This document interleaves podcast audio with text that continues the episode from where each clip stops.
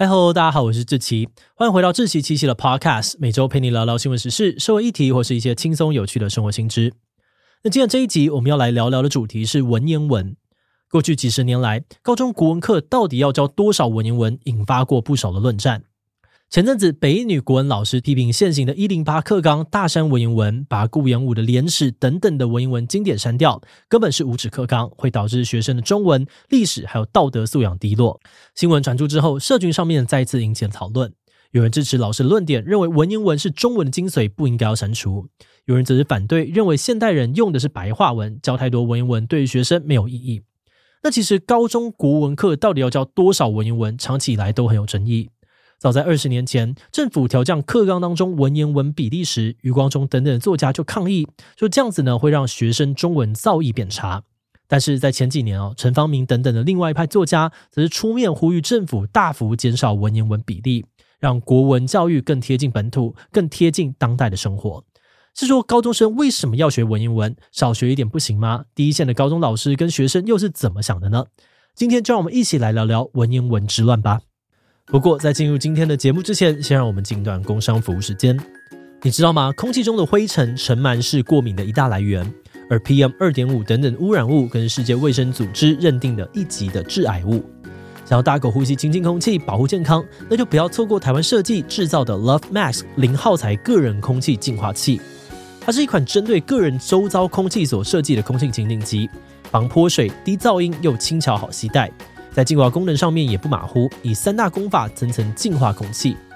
首先，透过静电集成拦截飞沫、PM 二点五等等的污染物；接着用光触媒分解空污和异味；最后再用 UV LEDs 破坏细菌、病毒还有过敏原结构。此外，它也具备即时侦测功能，可以根据侦测到的空污浓度自动调整模式，而且完全零耗材，不用一直换滤网，只要洗干净就能够继续使用。现在上啧啧赞助专案，不仅能够现省一千八百元，还送专用提袋哦。马上点击资讯栏的链接前往赞助吧。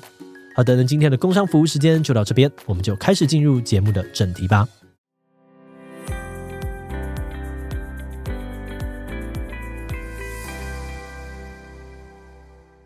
在进入今天的讨论之前呢，我们可以先来定义一下什么是文言文。根据教育部字典的定义，所谓的文言文呢，是指经过问世比较精简的文体。也是相对于白话文啊，还有语体文的存在。这边的白话文呢，指的是口语；语体文呢，则是指从口语演变过来的书面语。但通常呢，这两种文体会被统称为白话文。那这边我们为了讨论方便啊，我们接下来也会统称它们为白话文。简单来说，只要不是我们口语书写上面习惯用的这种白话文，在广义上面来说，就会被视为文言文。不过，讲到高中国文课上的文言文，定义就比较狭窄，也比较有争议了。以过去的课本分类啊，还有国文老师的普遍认知来说，高中读的文言文通常还会加入年代的概念，也就是指古代的书面语，像是唐宋诗词啊、四书五经等等。反过来说，如果是老残游记这样子的古代白话文作品，或是郑愁予的错误这样子的现代诗，通常就不会被认为是文言文。那在过去，这些以中国古代经典为主的文言文，一直是台湾高中国文课的重点内容，也是各界人士争论不休的话题。大概是从一九四五年开始，也就是二战结束之后，有长达半世纪的时间，高中国文课本里面都有高达七成的选文是文言文。但是在几年前后，社会上面开始出现了批判的声浪。有文坛啊、教育界的人士认为，当初政府是为了去日本化、反共、抗俄等等的政治目的，在教育上面灌输了中华民族精神，导致国文课本充满了脱离台湾本土、疏离当代环境的文言文，而因此呢，要求删减。那在首次政党轮替之后，陈水扁政府也把课纲当中的文言文比例减少到了四十五 percent，但是这又引起了余光中、张晓风等等作家反弹，批评这是去中国化、政治凌驾教育。而马英九政府则决定采取保留弹性给出版社的做法，把文言文的占比呢改成四十五 percent 到六十五 percent，而文言文的推荐选文呢，则是从原本的四十篇删到剩下三十篇。不过到了蔡英文政府准备推动十二年国教的时候，又有陈方明和向阳等等另外一派的作家出来呼吁新课纲应该要大幅的降低文言文比例，强调国文教学呢要从我们生存的土地经验出发。后来推出了十二年国教课程纲要，也就是俗称的“一零八课纲”，也确实将文言文比例调降到三十五 percent 到四十五 percent，推荐选文呢则一口气减少到了十五篇。结果这个变化又再度激起了一番论战，包含了北一女教师最近引发的争议，也是其中一环。好的，那说到这些论战呢，各方论点分别又是什么呢？主张高中国文课要教更多文言文的主要论点是，他们认为教育应该是渐进式的。这一派的人指出，台湾国中小的教育呢，都是以白话文为主，再加上中文是多数人的母语，所以国中毕业时呢，基础的语文能力就差不多打好底了。那么到了高中阶段，就应该要开始培养进阶能力，也就是文学素养。这样子上了大学之后呢，在学术写作上面才会有一定的基础。而他们也表示，在文学素养的训练上面，文言文的学习之所以重要，没有办法用白话文取代。主要的原因有三个。首先，他们认为文言文经典写成时间久，有经过时间的考验，证明他们有一定的文学价值。而白话文呢，多半都是近代的文章，选文上面容易出现争议。再来是他们认为哦，语言反映了历史跟文化，学习文言文才能够认识中文的根基。就像很多欧美国家的高中也都会教拉丁文。那如果文言文没有学好，白话文写阅的能力也会无法提升，像是看不懂典故啊、引用错成语等等，很多时候都跟文言文底子有关。最后，则是因为比起白话文，文言文是一种更准确、精炼、严谨的文体，比较适合用来训练文学素养，包含对于文章构造的赏析啊，对于语言密度跟准确度的掌握等等。换句话说，学文言文的目的呢，是为了要提升学生白话文写作的精致度。那其实这些文言文的价值，反方观点也大多都认同，只不过他们觉得这样进阶的文学素养训练对于高中生来说可能太早了。认为应该要减少文言文教学比例的观点当中，许多人强调，他们不是要否认文言文的学习价值，只是认为哦，在高中阶段应该要确实的打好基础语文能力，而要达成这个目的，学文言文的效用不高，学白话文比较重要。这派的观点认为，文言文是一种更进阶的文体，有一定的写作跟阅读门槛。年代也普遍比较久远，跟现代人的日常生活脱节，应用价值并不高。那如果硬逼学生读一堆文言文，恐怕也只会降低学生对于文学的兴趣，让学习的成效大打折扣。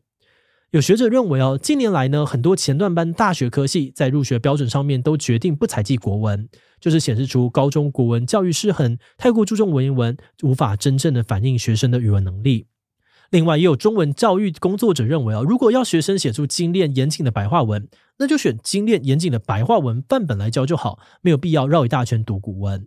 不过，他们也强调，这并不是说要完全不教文言文，而是认为在高中阶段，只要能够让学生认识文言文跟当代文化的关联，并且引发潜在爱好者的兴趣，那就够了。真正深入的教学，应该要放在高等教育里面，让有热忱的学生自己再去钻研。哎，不过话说回来啊，这些正反方意见呢，大多都不是来自于教学现场的声音。真正在高中上课的老师和学生又是怎么想的呢？在一零八课纲推出之前哦，老师们普遍反对删减文言文。根据国文学科中心的调查，有超过八成的高中国文老师都认为文言文占比应该要有一半以上。在课纲上路之后，根据全国教师工会今年的调查，有六成的高中职老师认同课纲方向，但是呢，也有过半数的老师认为课纲的整体规划不合理，没有能够改变升学主义风气，也导致了师生负担过重。但是因为这份调查呢是针对所有科目的高中职老师哦，我们目前也没有找到专门针对国文科的调查，因此比较难判断大部分国文老师在课纲上路之后是怎么想的。不过，在近期的讨论当中，有些国文老师提出了跟这个调查结果类似的看法。这些老师说，他们并不是完全反对减少文言文，也肯定新增白话文作品可以反映当代的思想。但问题在于，新课纲的整体规划不够合理完善，导致他们在教学现场遇到了困难。首先是在升学主义风气还很盛行的情况之下，学测考题依然是以文言文居多，导致他们在教学上面左右为难，不知道呢要照课本教，还是要帮学生备考多教文言文。再来是新课纲把基本授课时数减少了，那老师们光是要讲解文言文就已经很赶了，也很难挪出时间好好的引导学生们讨论活用文言文知识。最后呢，则是文言文部分的课本编排变得很碎片化，很难架构出中文的发展脉络，也就很难呢让学生理解跟学习文言文的意义。好的，那除了老师调整课纲真的影响到的，当然还有学生。对于要不要减少文言文，学生的看法也是有蛮大的分歧。在一零八课纲上路之前的调查呢，我们目前只有找到一份访谈的四十一名高中生的论文。这些学生多半认为不用删减文言文，主要原因包含了已经习惯了学文言文能够让中文进步，以及高中阶段应该学更难的文言文，简单的白话文自己读就好。不过当时的学生之中呢，要求删减文言文的声音其实也不小。高雄中学、新竹高中等等学校的文学社团呢，都曾经集体发表公开信，表明哦，希望文言文的比例能够下降。他们说，文言文长期以来占比太高，严重的排挤了其他的文学形式。课堂时间都还在讲解字义，而且很多古文的思想跟现代的价值观呢，差距很大，也离台湾学生很遥远，导致国文课在学生心中成了只是要不断的默写被注释的一门科目。那在一零八课纲上路之后，第一届学生创办的 EdUse 平台进行调查，搜集了全台超过五百多名学生的问卷回复。结果显示哦，在国文课的这个选文或选材教材的这个编排方式，还有整体科目安排上面，选择同意和非常同意的学生都超过六成。而在这一次的无耻课纲风波爆发之后，EdUse 也表示，这些对于课纲的批评并不符合多数第一线学生的感受，认为删减古文不见得会影响到学生的道德发展。但多数学生确实认为呢，一零八课纲有缺陷，只是这些缺陷跟舆论批评的面向并不相同。在 EdUse 的调查报告当中，学生们在自由回馈的部分指出了不少新版国文课纲的问题。首先哦，学生对于一零八课纲最普遍的批评是课本当中呢与考试的内容差距太大。绝大多数的学生都提到，学测并没有跟着课纲一起调整，文言文的考题的比例还是很高。所以虽然课文正文的文言文呢只剩下表定的十五篇哦，但其他被删除的作品其实都放进了所谓的 A 级选文补充教材里面，也都会在学测的考题当中出现。那在这样子的状况当中呢，学生要去额外的花时间去买教材补习来补充文言文知识。很多老师也会用小考啊、作业等等的方式，让学生去读这些 A 级选文，甚至是直接跳过白话文课文，把时间拿去上 A 级选文。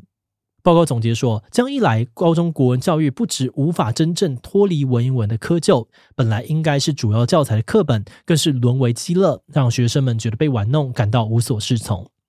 同时，这种情况呢，也会使得学生们更需要仰赖课外补习啊、阅读，导致资源比较多的学生更可能在大考当中获得高分，等于是变相加深了城乡跟文化资本差距。另外，也有部分的学生提到，课文选文呢跟编排的品质都有待加强。在文文的部分，除了减少中国古文，也加了一些台湾古文作品，但他们认为啊，这些新选文普遍比那些被删掉的作品差。有几位学生呢，就特别点名清朝进士郑用锡所写的《劝和论》，论述有瑕疵，并且强调呢，要换选文的话，应该要换跟旧选文有同等价值的作品。而至于白话文的部分呢，则是有编排混乱的问题，不像中国文言文有严谨的时间脉络。节目的最后呢，也想来聊聊我们制作这集的想法。这次看到 EdUse 的报告之后呢，我们的第一个感想是：哎，现在的高中生很强哎。不止呢有创办平台啊，做大型调查的执行能力，统整数据、发布报告的分析整理能力，还有评论回馈的思考论述能力。回想自己的高中时代，啊真的是自叹不如。那么觉得这些学生的回馈呢，不仅非常的有洞见，也非常的重要。毕竟教育的本体是学生，除了专家意见之外呢，这些第一线的声音也更应该要受到重视。而从 EduS 整体的意见来看呢，学生们觉得最大的问题哦，应该是课本跟考试之间的落差，而这也呼应了老师们提到的升学主义风气造成的问题。换句话说，大考成绩依然是多数学生们最大的学习动机，也因此会影响到他们对于课本啊、课堂教学的期待跟看法。那么是觉得哦，就现阶段而言，要完全的消除升学主义，可能还是有难度。那么至少在调整课纲时，也应该要一起调整考题，而这也不单纯是文言文的比例。或许呢，在考题设计上面，也可以试着让文言文跟当代文化、日常生活当中有更多的结合应用。那就算是为了考题哦，学生们应该也更有机会去增加活用中文知识的能力，让国文的教育更加的实用吧。好的，那我们今天关于文言文之乱的介绍就先到这边。如果你喜欢我们的内容，欢迎按下左上的订阅。如果是对于这集文言文之乱的内容，对我们的 Podcast 节目或是我个人有任何的疑问跟回馈，也都非常的欢迎你在 Apple Podcast 留下五星留言哦。那今天的节目就到这边告一段落，我们就下集再见喽。Hello，在节目结束之前，有个消息想要告诉大家，我们的访谈节目要搬家喽。为了让喜欢访谈的观众可以更容易的找到想看的内容，以后我们会把 Podcast 访谈节目集中搬家到一个新的频道去。这个新频道就叫做“强者我朋友志祺七七访谈 Podcast”。在这里会看到我们访谈来自各界的强者，欢迎喜欢访谈节目的你，赶快点击资讯的链接抢先订阅起来。好的，那今天的节目就到这边，我们就下次再见喽。